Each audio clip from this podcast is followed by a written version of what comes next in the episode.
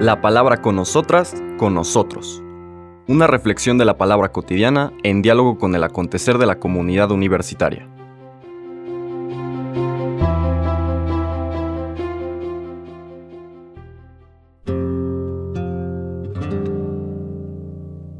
Hola, buenos días. Bienvenidas, bienvenidos a la palabra con nosotras, con nosotros, de este lunes 4 de diciembre, primera semana de Adviento.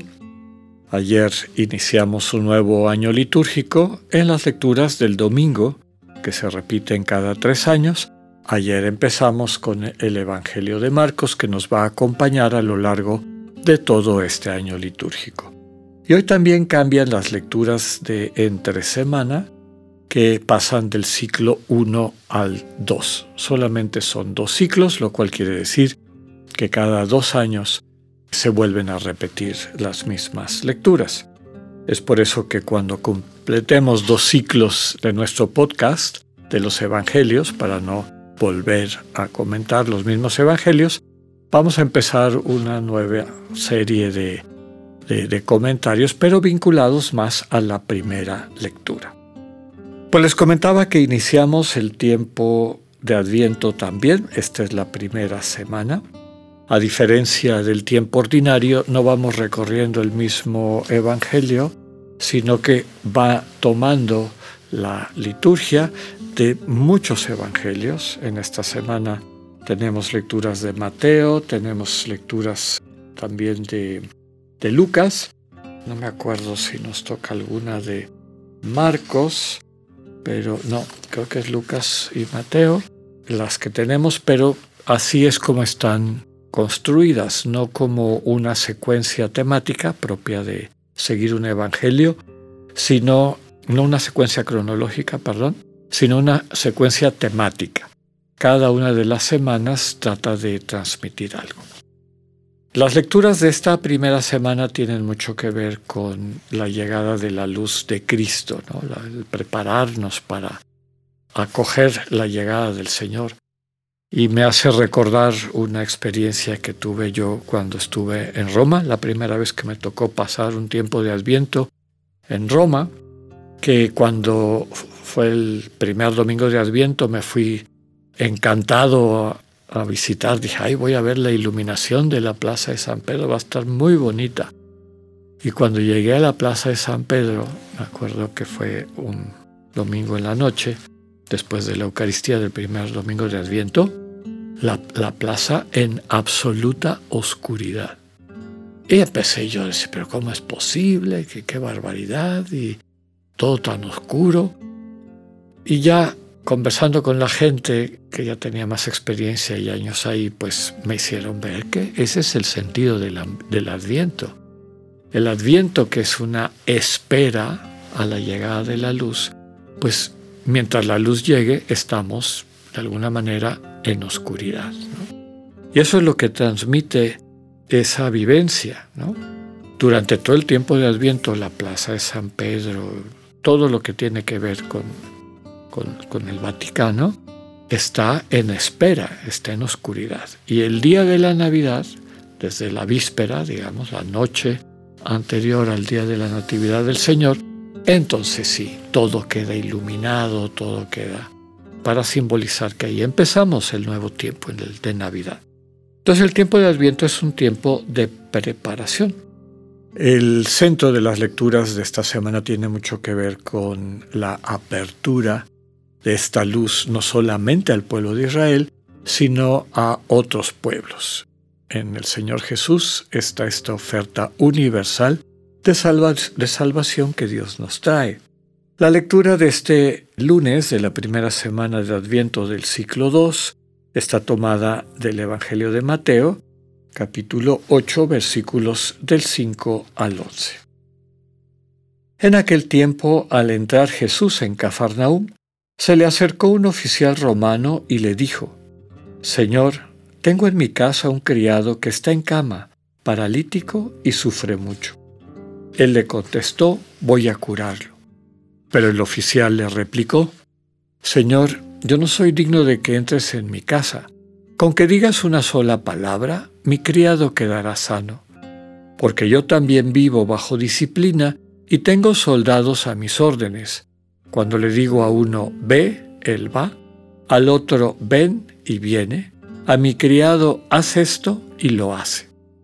Al oír estas palabras, se admiró Jesús y dijo a los que lo seguían, Yo les aseguro que en ningún israelita he hallado una fe tan grande.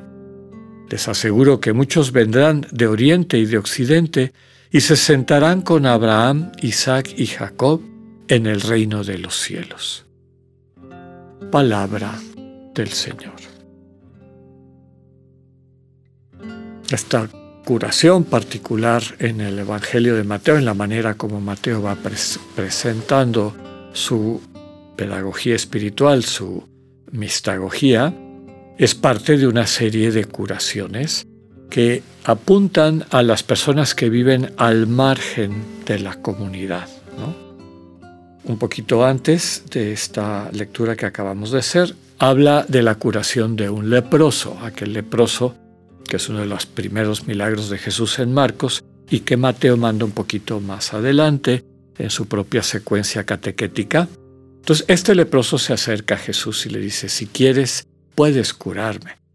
El Señor empieza a romper reglas de la época porque toca al leproso y le dice, si quiero, queda curado y lo manda a ser certificado en el templo porque eso era fundamental para que se pudiese reincorporar a su vida familiar y social. Entonces primero sana un leproso, luego esta lectura que acabamos de escuchar en la que sana a un extranjero, extranjero y pagano.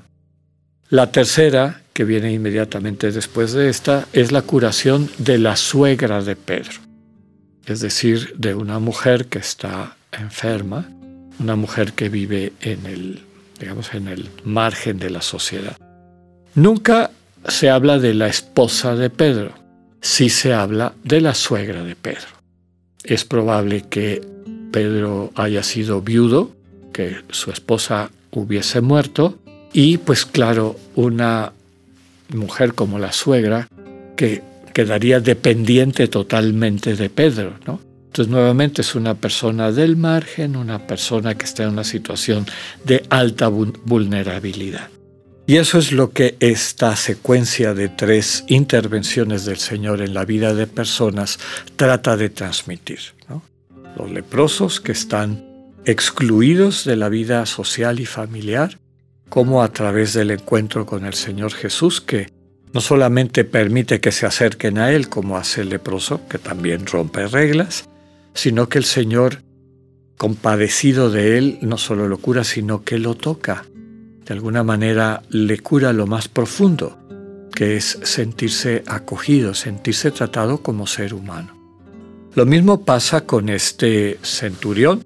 Centurión quiere decir literalmente jefe de una centena de soldados, era un oficial dentro del ejército romano pero nos podemos imaginar cuál era su interacción con la gente de Cafarnaum, que seguramente lo aborrecía, no solamente por extranjero y pagano, sino también porque era parte de un ejército de ocupación. Y sin embargo, Jesús interactúa con él de una manera abierta, constructiva, inclusive lo pone por encima de muchas de las autoridades que en sus conflictos anteriores se habían cerrado a esta oferta de salvación de Dios en Jesús. Y finalmente la curación de la suegra de Pedro, de esta mujer que acogida desde luego con Pedro, por Pedro, pero que era parte de estos estamentos del margen de la sociedad judía. El mensaje al inicio de este tiempo de Adviento es claro, el Señor Jesús viene, Dios viene al encuentro de todas las personas, desde luego, pero de manera particular de aquellos que por estas situaciones culturales y religiosas se encuentran al margen. De alguna forma podemos decir que viven en la oscuridad pues que sepamos abrirnos, a veces reconocer que muchas veces estamos en la oscuridad y que crezca en nuestro corazón el hambre del encuentro con la luz de Cristo. Que tengan un buen día, Dios con ustedes.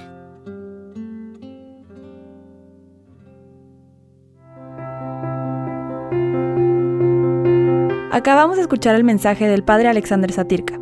Escúchalo de lunes a viernes a las 8.45 de la mañana por radioiveroleón.com a través de nuestra app gratuita para iOS y Android o por Spotify. Esta es una producción de Radio Ibero León en colaboración con el ITESO, Universidad Jesuita de Guadalajara.